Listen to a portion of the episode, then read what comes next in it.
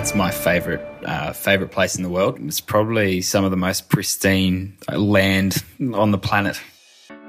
Ein Zauberland aus zerklüfteten Felsen mit Schneemützen, dunkelgrünen Moorlandschaften, umgeben von glasklaren Meeresbuchten. Ja, das glaubt man gar nicht, aber eine so einzigartige Natur findet ihr in Australien auf Tasmanien. Oh Mann, ich krieg Lust auf Urlaub. Äh, ist genau das Richtige äh, für alle mit Fernweh. Also damit herzlich willkommen zu unserem neuen Themenmonat bei Explore über die Inseln zwischen dem heißen Mainland Australiens und der bitterkalten Antarktis. Schön, dass ihr dabei seid. Ja, Tasmanien, das gilt als ein reines Paradies für Foodies, also für alle, die auf authentisches und hochwertiges Essen stehen. Und äh, ja, da hat Tasmanien einfach eine Menge zu bieten. Meeresfrüchte direkt vor der Haustür oder Wein aus eigenem Anbau und Trüffel. Das ist ziemlich überraschend, aber schwarze Trüffel aus Tasmanien sind ein absoluter Geheimtipp. Wie man tasmanische Trüffel jagt und warum keine Trüffelschweine beim Schnüffeln zum Einsatz kommen, Antworten darauf gibt's von einem tasmanischen Trüffelfarmer. Anders als heute kamen im 19. Jahrhundert die meisten Menschen nicht unbedingt freiwillig nach Tasmanien. Auf einer Halbinsel lag das damals ausbruchssicherste und härteste Gefängnis der Welt. Port Arthur, sozusagen das Alcatraz Tasmaniens. Keine schönen, aber berührende Eindrücke aus einer alten, ganz anderen tasmanischen Welt. Auch das haben wir in dieser Folge für euch. Themenmonat Tasmanien. Folge 1. Land und Leute. Wir sind eure National Geographic Podcast Redakteure. Ich bin Inka Kiewit. Hi. Und ich bin Daniel Lerche. Hallo zusammen.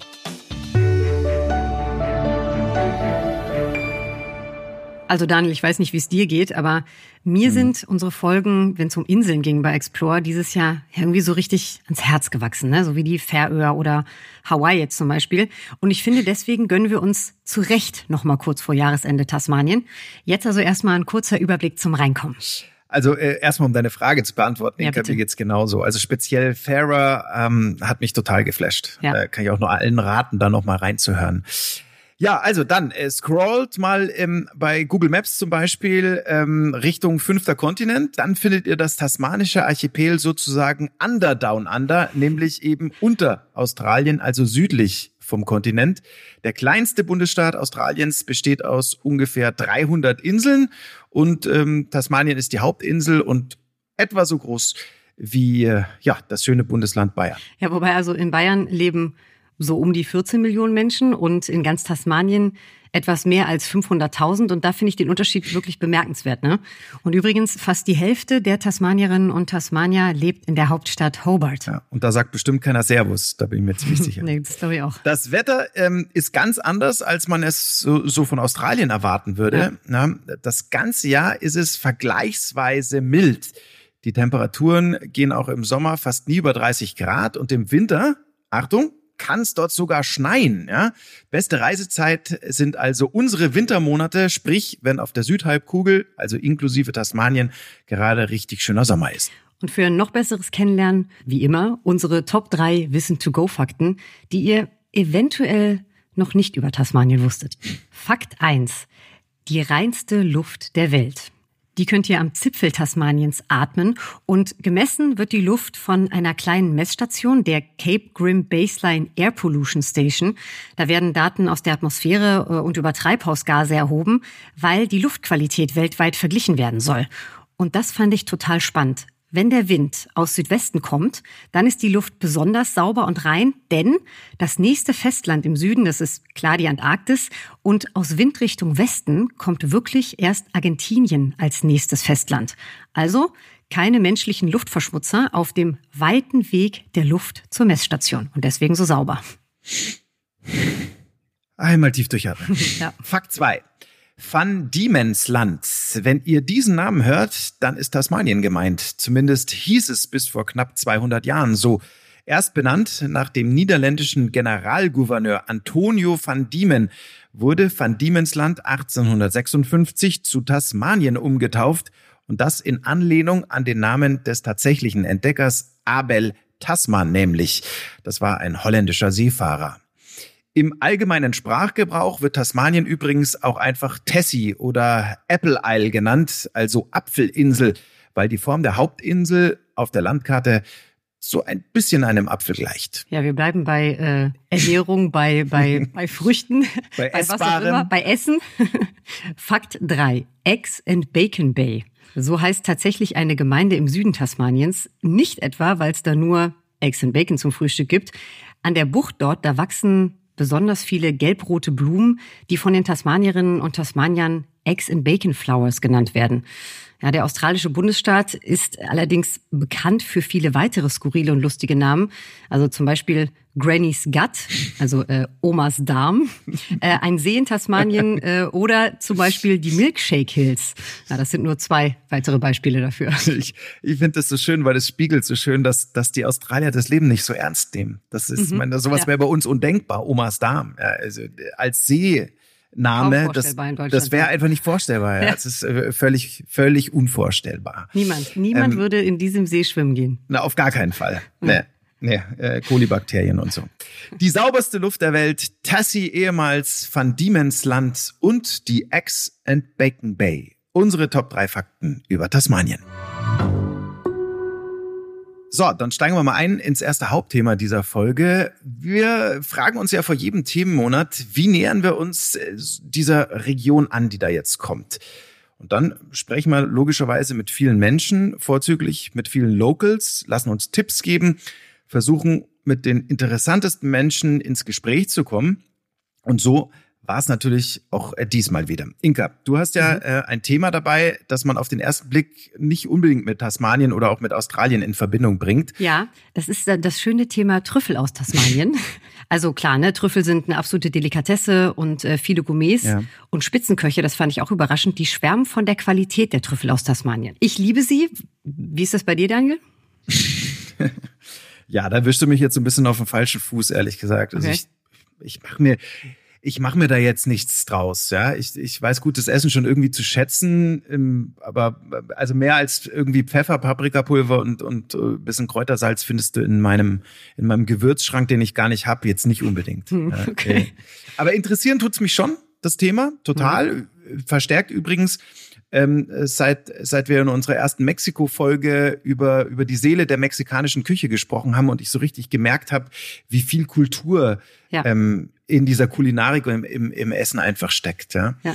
Äh, ja und mit wem hast du denn in, in Tasmanien dann gesprochen, wo wir es schon von Locals hatten gerade? Also ich habe mit einem äh, mit einem Farmer gesprochen und zwar mit einem mhm. Trüffelfarmer, Henry Terry, der züchtet und baut äh, schwarze Trüffel in Tasmanien an. Mhm. Ein Trüffelfarmer. Mhm. Äh, da denkt man jetzt an alte, bärtige Männer mit irgendwelchem Schlapphut, äh, erdigen Händen, dreckigen Fingernägeln. Ja, also so, also genau so ging es mir auch. Das habe ich auch erwartet. Aber ich muss dich ein ja. kleines bisschen enttäuschen. Henry Terry, der ist äh, so alt wie ich, Mitte 30, braune Haare Aha. und Surfertyp. Und er führt die erste Trüffelfarm Tasmaniens äh, im Familienbesitz weiter. Okay, ja, äh, cool. Ja. Ne? Macht so einer die erste Trüffelfarm äh, Tasmaniens. Also seine ähm, Eltern, ne? Okay, aber er, er ist da. Äh, er ist da groß geworden, ja. Genau, er ist, er ist da groß geworden und äh, mit im Geschäft sozusagen. Mhm. Äh, was macht die tasmanischen Trüffel denn, denn so besonders? Ja, äh, kommt gleich, mhm. gepaart mit super top Insider-Tipps von Henry Terry. Mhm. Fangen wir mal bei der Trüffelfarm von ihm an. Die liegt im Norden Tasmaniens. Und wo genau, das kann Henry mit diesem so schön unverwechselbaren australischen Akzent einfach viel besser beschreiben. So we are in northern Tasmania outside of a little country town called Deloraine. Uh, it's absolutely Uh, it's a beautiful place, you know, sort of fairly high rainfall and lush green uh, rolling hills and um, surrounded by native bushland. So um, we're we're pretty much I wouldn't say out in the middle of nowhere, but but we're in a a, a very sort of um, sheltered sheltered place. It's probably some of the most pristine land on the planet. Unberührtes Land umgeben von saftigen grünen Hügeln. Ja, würde sagen. Klingt mhm. gut, äh, aber eben auch sehr abgelegen. Wie weit ist die Farm von der Hauptstadt Hobart im Süden denn entfernt, Inka? Also äh, man fährt mit dem Auto so circa zweieinhalb Stunden. Mhm. Also einen Zug gibt es übrigens gar nicht auf der Insel. Aber Henry hat mir versichert, dass jede Autofahrt, jeder Roadtrip einfach nur fantastisch ist auf Tassie. Und man durchquert dabei gefühlt jede Art von Landschaft. Okay, also äh, Roadtrip durch Tasmanien ist hiermit eingeplant. Jetzt aber mal, meine Liebe, äh, echten Truffle Talk. Truffle Talk, ja. Tru Truffle Talk. Sind Trüffel äh, nicht einfach nur Pilze letztlich? Ja, äh, ziemlich teure Pilze, aber genau das habe ich ihn auch gefragt. Ich habe ihn gefragt, ob Trüffel nicht einfach nur fancy Mushrooms sind. Du traust dich was. War gewagt, ich gebe es zu. yeah, it's like a, yeah, you're pretty well on the money, Inca. It's um, it's supercharged mushroom, the turbo mushroom. I don't know. It's um, it basically to get all sciencey on you, it's the fruit of a fungi that occurs on the on the roots of oak or hazelnut trees. So here in Australia, they don't occur naturally. So we inoculate the trees as a seedling and grow them uh, in a nursery for about a year. And, and in that time, the, the spores of the truffle will actually um, colonize the root system of the tree, and um, and basically it's a symbiotic relationship. So the tree allows it to to thrive, um, and and so they help each other. That's the bottom line. And what happens after five to twenty five years is that under the right conditions, the tree will fruit, and the fruit is the truffle. So, and that's what we're after. Und wir halten fest, wieder was gelernt. Also der Pilz und die Eiche oder eben der Haselnussbaum, die helfen sich gegenseitig beim Wachsen und Gedeihen. Zumindest unter den richtigen Umständen, wenn ich Henry richtig verstanden habe. Mhm. Äh, was müssen denn äh, das für Umstände sein? Äh, warum ist Tasmanien letztlich einfach so gut dafür geeignet? Das liegt vor allem an Tasmaniens gemäßigtem Klima, also den eher milden und trockenen Sommern, natürlich auch an der reinen mhm. Luft und dem Wasser. Äh, und dazu kommt der sehr fruchtbare Boden. Also das sind irgendwie alles perfekte Wachstumsbedingungen für schwarze Trüffel. Das hat Henry mir auch genauso erzählt. Es gibt allerdings ein kleines äh, oder auch großes Manko. Also natürliche Feinde ja. wahrscheinlich, oder? Ja. Würmer, Schnecken, nee. irgendwelches Kriechtier. Ja, nee, Würmer, Schnecken nicht. Du wirst es nicht glauben. Aber die australischen Wildtiere, die sind total verrückt nach diesen schwarzen Trüffeln in der Erde. Mhm. Und Henry und sein Team, die sind den ganzen Tag damit beschäftigt, Löcher in den Zäunen rund um die Farm zu stopfen. Und äh, mit australischen Wildtiere meine ich Kängurus, Opossums, Logo. Wombats. Ähm, ja, und also ich, ich konnte mir auch nicht vorstellen, wie sich so ein Känguru eigentlich einen Trüffel snackt. Yeah, yeah, they do.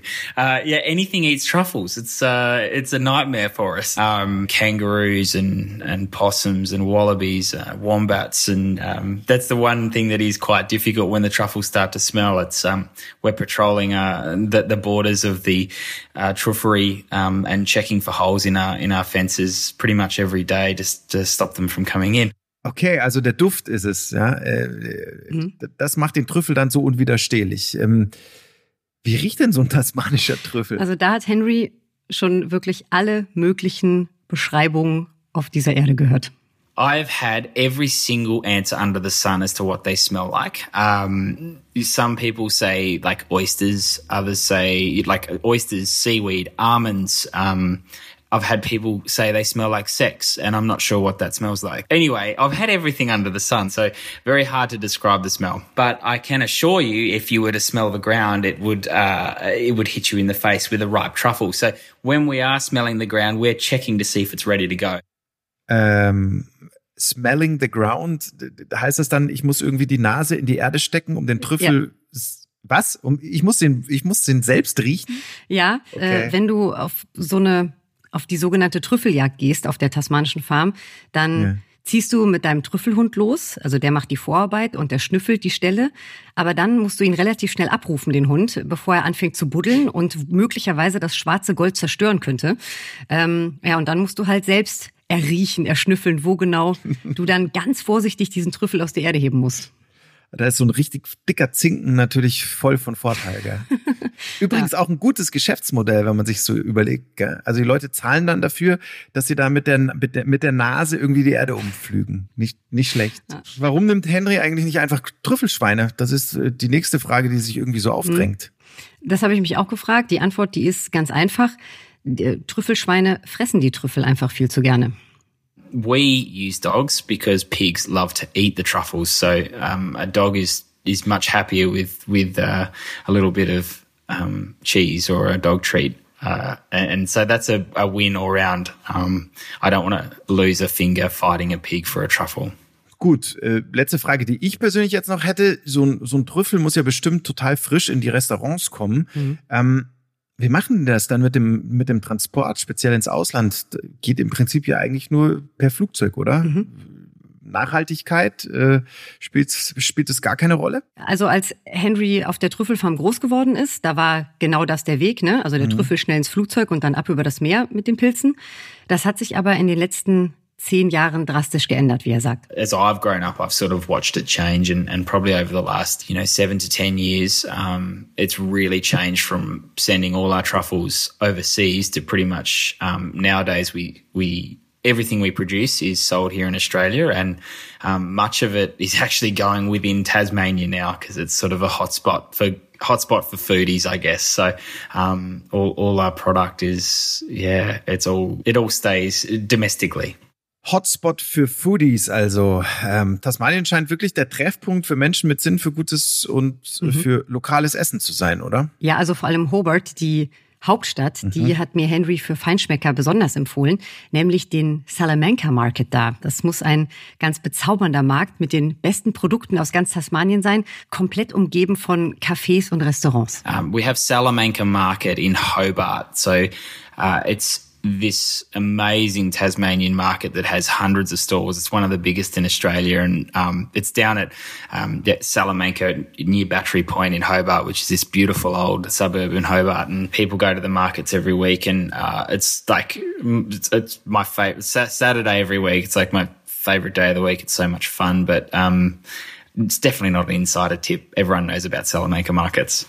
Okay, Salamanca Market steht dann auf der To-Do-Liste für Tasmanien. Aber hatte er denn auch noch einen richtigen Insider, einen mhm. Geheimtipp für uns? Ja, also er hatte eine Menge. Ich habe euch jetzt mal seine Lieblingsbucht in Tasmanien äh, mitgebracht, die Bay of Fires. Die Felsen, die leuchten orange-rot, also wie wie Feuer eben. Daher kommt der Name. Um, I would recommend to anyone to take a visit to the Bay of Fires. That's my favorite uh, favorite place in the world. I spent all my summers growing up, uh, summer holidays, um, you know, diving um, for crayfish and abalone and um, fishing and, um, you know, surfing, uh, yeah, mountain bike riding, um, just, just being amongst the, the wilderness. So that's pretty cool for sure. Henry hatte auf jeden Fall noch ein paar weitere gute Tipps. Ich teile die auch gerne mit dir und mit euch, wenn ihr denn mal oder du mal nach Tasmanien wollt. Ja, also ich komme komm ich gerne drauf zurück, wenn es ist. Dann. Ich hätte, ich hätte übrigens auch das Rezept für Trüffeleiscreme, äh, falls da jetzt noch Interesse besteht. Von. Also an, am Rezept gar nicht mal so sehr, aber die, die Eiscreme, äh, an der wäre ich interessiert. Wenn du, wenn du welche zubereitest, dann ähm, klingel durch, ich komme vorbei. Die Frage ist, kann man Eiscreme eigentlich verschicken? Kann man bestimmt. Also ich meine, die Kühlkette muss halt eingehalten werden, dann kann man Eiscreme verschicken. Von Berlin nach München. Ich schicke die rum. Also danke auf jeden Fall an Henry Terry und Liebe Grüße nach Down Under. Unser nächstes Thema, das ist äh, eines, was ich mal jetzt einen absoluten Kontrast zu weißen Stränden und sich ans andere Ende der Welt träumen nennen würde. Ja, äh, nicht nur du. Mhm. Wir machen jetzt eine Reise in die Vergangenheit mit euch und beleuchten eins der dunkleren Kapitel dieser Insel, dass das britische Empire gegen Ende des 18. Jahrhunderts ja damit begonnen hat, seine Strafgefangenen nach Australien zu exportieren. Ich denke, das ist den meisten äh, bekannt. Mhm. Aber was mir nicht bewusst war, unter welchen Bedingungen diese Menschen mhm. dann aber da unten am anderen Ende der Welt lebten, also das wissen wahrscheinlich auch die wenigsten. Ich fasse mal zusammen. Ja. Also äh, die Briten, die gründeten da diverse Gefängnisse und Straflager in Australien ähm, und als härtestes Gefängnis nicht nur des Kontinents, sondern der ganzen Welt galt bald eben Port Arthur auf Tasmanien. Und ähm, als ich bei der Recherche zu Tasmanien darauf gestoßen bin, da war schon sehr schnell mein Interesse geweckt. Hm. Äh, Gefängnisse und vor allem so diese großen Fluchtgeschichten die, die haben mich irgendwie schon immer fasziniert. Äh, mhm. Weiß nicht, es gibt so ein paar Klassiker, Mann mit der eisernen Maske, Papillon, ja, das waren, das waren so Bücher mit meine ersten, die habe ich als Jugendlicher verschlungen und die, und die Filme, inklusive so äh, Flucht von Alcatraz, die habe ich irgendwie immer rauf und runter ge, geglotzt. Deswegen hat mich dieses Thema mhm. ja irgendwie berührt. Also ich muss zugeben, dass mein Thema ist das so gar nicht. Mhm. Aber ich lasse mich jetzt mal von dir überraschen und ich dachte die ganze Zeit bei dem Thema an Dark Tourism. Mhm. Also ich kann es nachvollziehen. Also für alle mal, die noch nicht davon gehört haben, mhm. dunkler Tourismus, Dark Tourism, also Tourismus für Menschen, für Schaulustige, die es ja an Orte voller Schrecken und äh, Tragödien zieht. Also wie gesagt, für mich ist das nichts. In Port Arthur versteht man sich bestimmt nicht als Dark Tourism Spot. Das kann ich, glaube ich, ausschließen. Also eher eine Gedenkstätte, genau. ne, um die Erinnerungen an die schrecklichen Zeiten nicht verblassen zu lassen, oder? Ja, ja genau. Also die, darum geht's halt. Also äh, Port Arthur ist, ist ein historischer Ort und eben heute auch UNESCO Weltkulturerbe und entsprechend gut ist man dort auch organisiert. Ich habe eine Gesprächspartnerin gefunden, das ähm, war Christina Hau. Christina ist gebürtige Schweizerin. Die lebt aber bereits seit über 20 Jahren in Down Under und das hört man auch. Ihr werdet es gleich hören. Ihr Deutsch ist jetzt schon ähm, so ein bisschen mit englischem Akzent eingefärbt. Christina arbeitet ähm, seit mehr als zehn Jahren auf Tasmanien im Tourismusbereich und sie sagt eben, Port Arthur ist ein absolutes Must-See. Wie bist du ins Gespräch eingestiegen? Also ich wollte erstmal hören, ähm, warum Port Arthur sich eigentlich so gut als Gefängnis beziehungsweise Straflager geeignet hat. Mhm. Ja, das, das kommt eigentlich auf die Natur drauf an. Port Arthur liegt auf der zerklüfteten Tasman-Halbinsel. Und ähm, die Landschaft, die sowohl sehr schön ist, aber auch sehr wild und schroff, macht es zu einem natürlichen Gefängnis. Die Tasman-Halbinsel hat die höchsten Seeklippen in der südlichen Hemisphäre. Und ähm, das Wasser ist sehr kalt und die Wälder sehr dicht. Und somit war es fast unmöglich zu fliehen. Die Gegend äh, war gut ausgestattet mit natürlichen Ressourcen. Also die Wälder lieferten wertvolles Holz, der Hafen war groß und tief und es hatte eine gute Versorgung mit frischem Wasser. Also ziemlich gute Bedingungen, um auf der Tasman-Halbinsel da relativ autark leben zu können. Und äh, jetzt wird es ein bisschen perfide, aber irgendwie auch um eine Flucht von dort so gut wie unmöglich zu gestalten, oder? Ja, äh, war ja auch der Sinn der Sache, ne? Das war mhm. halt ein Gefängnis. Ja, natürliches Gefängnis, ja. ja. Genau. Also die, also diese Klippen, von denen Christina gerade gesprochen hat, die waren 300 Meter hoch. Also da mhm. konnte man nicht runterspringen, keine Chance. Und selbst wenn man es gemacht hat, also in den in, in den äh, Gewässern rund um die Halbinsel tummeln sich auch immer wieder äh, richtig viele Haie. Also es gab mhm. trotzdem Fluchtversuche, ja meistens mit selbstgebauten oder gestohlenen Booten, aber äh, die waren eigentlich immer zum Scheitern verurteilt. Ja. Manche haben es auch über diese natürliche Landbrücke versucht, die Port Arthur beziehungsweise die Tasman-Halbinsel halt mit dieser Hauptinsel ähm, verbindet. Viele stehen ja drauf. Gab es irgendeinen spektakulären Fluchtversuch? Worauf stehen jetzt viele? Was meinst du damit? Auf diese grausamen Geschichten von Fluchtversuchen und Gefängnissen. Ach so, ja, ich wollte stimmt. dich jetzt nicht mit ins Spiel bringen, aber ja. Ja, ja, das ist so ein bisschen die morbide Seite. Ähm, ja, gab es natürlich. Es gab viele Fluchtversuche, von denen sie mir erzählt hat. Einer ist mir in, in Erinnerung geblieben. Der hat äh, ein bisschen was Komisches bei all dieser Traurigkeit. Ähm, das ist die Geschichte von Billy Hunt. Mhm. Der hat es bis zu dieser Landbrücke geschafft, gemeinsam mit einem Komplizen. Die sind aus Port Arthur, also aus dem Hauptgefängnis, abgehauen und sind bis zur Landbrücke gekommen. Und da hat dieser Billy Hunt dann, zumindest sagt sie, äh, sagt die Legende, so ein Känguru, eine Känguruhaut gefunden. Ja. Eine echte. Eine echte Känguruhaut, genau. Und dachte sich, okay, die streife ich mir über und dann, ähm, wenn es Nacht ist, hüpfe ich über diese Landbrücke drüber und ähm, bin ein freier Mann, beziehungsweise freies Känguru. Äh, hat nicht das hat geklappt. Nicht geklappt. Nee, nee, hat nicht geklappt, weil er nicht wusste, dass die Wärter eben auch ähm, ganz gerne mal ein Känguru auf den Grill gelegt haben mhm. und sofort versucht haben, als sie das Känguru da hüpfen gesehen haben, äh, ihn abzuschießen. Mhm. Der musste sich also stellen, ähm, um nicht erschossen zu werden. Ja, und, und wurde äh, hart bestraft, nehme ich an, ne? Ja, klar. Also äh, mhm. 100 Peitschenhiebe, sagen oh. die Unterlagen. Also ja, ordentlich halt. Äh, wobei man dazu sagen muss, dass äh, gerade Port Arthur zumindest ähm, für damalige Verhältnisse ja einen vermeintlich fortschrittlichen Ansatz äh, verfolgt hat, wenn es um die Bestrafung Jetzt bin ich ging. gespannt. Fortschrittlicher ja, Ansatz, ja. Also äh, wirklich sehr in Anführungsstrichen, in, in fettgedruckten Anführungsstrichen. Also speziell die sogenannten unverbesserlichen Fälle, die versuchte man nämlich nicht mehr körperlich, sondern mental zu brechen, mhm. äh, was aber letztlich natürlich nicht weniger grausam war. Ähm, die Gefangenen, die kamen in das sogenannte Silent Prison. Silent Prison. Mhm. Also sehr ruhig da, oder? Genau, genauso wie es der Name sagt, äh, extrem ruhig, nicht nur ähm, sehr, sondern eigentlich absolut ruhig. Ja, die Häftlinge, die kamen da in Einzelhaft, 23 Stunden am Tag saßen sie in der Zelle, eine Stunde am Tag gab's Hofgang ähm, mit den Mitgefangenen oder mit den Wärtern zu sprechen. Das war ihnen komplett verboten. Die mhm. sollten einzig und alleine den ganzen lieben langen Tag über sich und ihre Taten nachdenken. Und ähm, ja, wer gegen dieses Schweigegebot verstieß, der kam dann sogar noch von der Einzel in die Einzeldunkelhaft. Also Die Zelle ist sehr grauslig, wenn man sich vorstellt. Ähm, die Mauern sind sehr, sehr dick, also ungefähr einen Meter dick. Ähm, drei Türen werden hinter einem geschlossen, als man durch diesen Gang in die Zelle läuft. Und wenn die dritte Tür geschlossen ist, ist es absolute Dunkelheit. Also man sieht gar nichts, nicht einmal die eigene Hand vor dem Gesicht. Die Zelle ist nur circa drei Quadratmeter groß oder eben klein und es gibt nichts in dieser Zelle.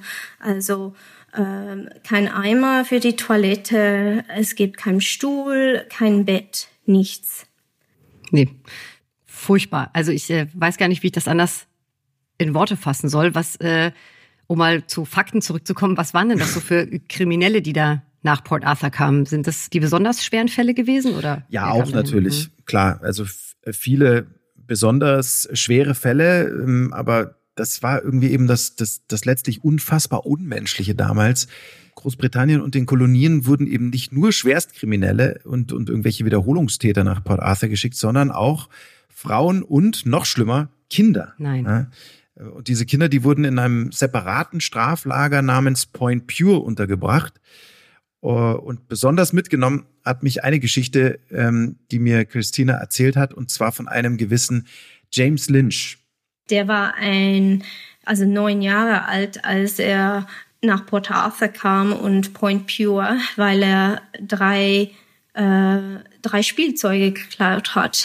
Ähm, also er wurde für sieben Jahre verurteilt äh, und war ihm 1844 nach Point Pur ähm, transportiert. Er war dann aber danach auch noch im, im äh, also als äh, Erwachsener auch im Port Arthur.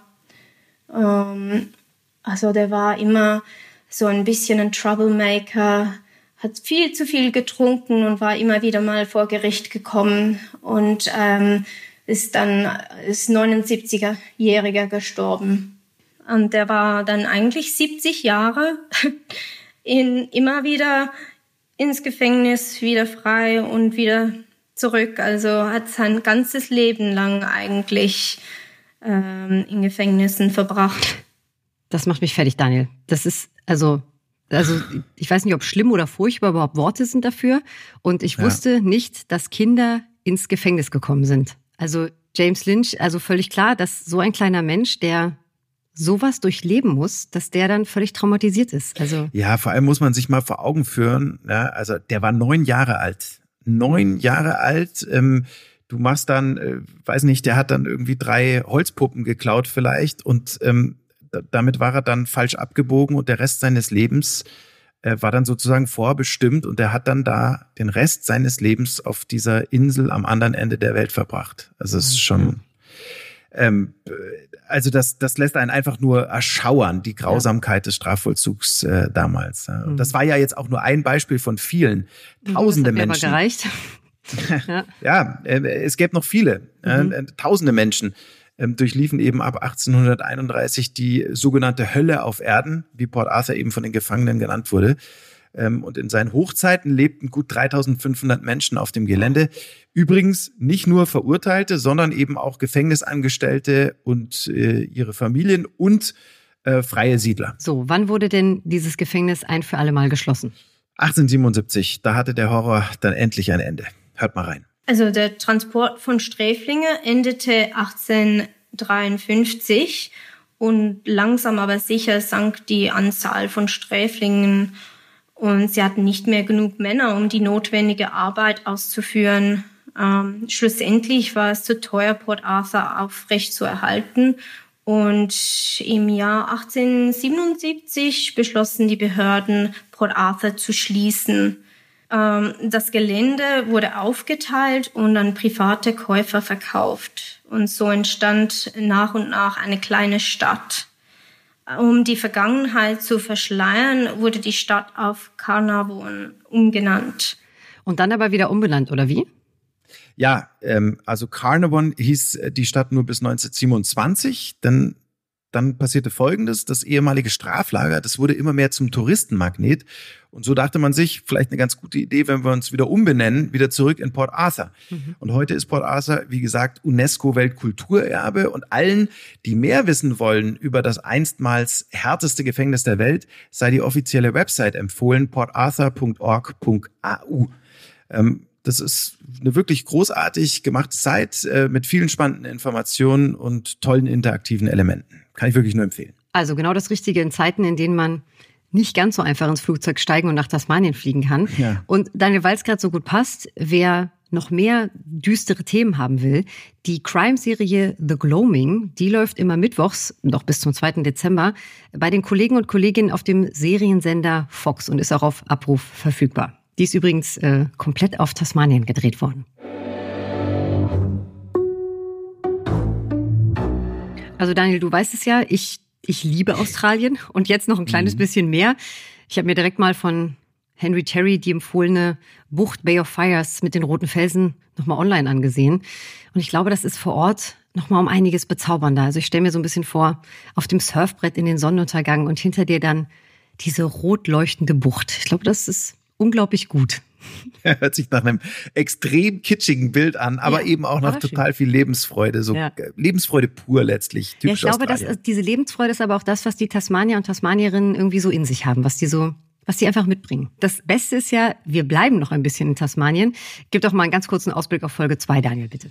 Gerne. In Wissenschaft und Natur stellen wir euch ein tasmanisches Tier vor, das nicht nur diverse Eiszeiten und äh, ohne Ende Naturkatastrophen, sondern, man höre und staune, auch die Dinosaurier überlebt hat. Die tasmanische Höhlenspinne nämlich, die ist aber nicht nur prähistorisch, sondern auch riesig. Und wir besuchen sie tief unten in ihrem feuchten, kühlen und stockdunklen Lebensraum. Und außerdem geht es um nachhaltige Landwirtschaft, äh, respektive nachhaltige Lebensmittelproduktion und was die Mikrowelle damit zu tun hat, auch das erfahrt ihr in Tasmanien, Folge 2. Ja, wenn ihr Fragen, Kritik oder auch Ideen habt, welche Region wir mal für euch bearbeiten sollen, dann kommentiert einfach gerne unter dem Explore Podcast. Natürlich je nachdem, welchen Audiodienst ihr nutzt. Und wir freuen uns immer, wenn ihr unseren Podcast abonniert und natürlich auch bewertet. Also, bis zum nächsten Mal bei Explore. Macht's gut, bis dahin und tschüss. Ciao.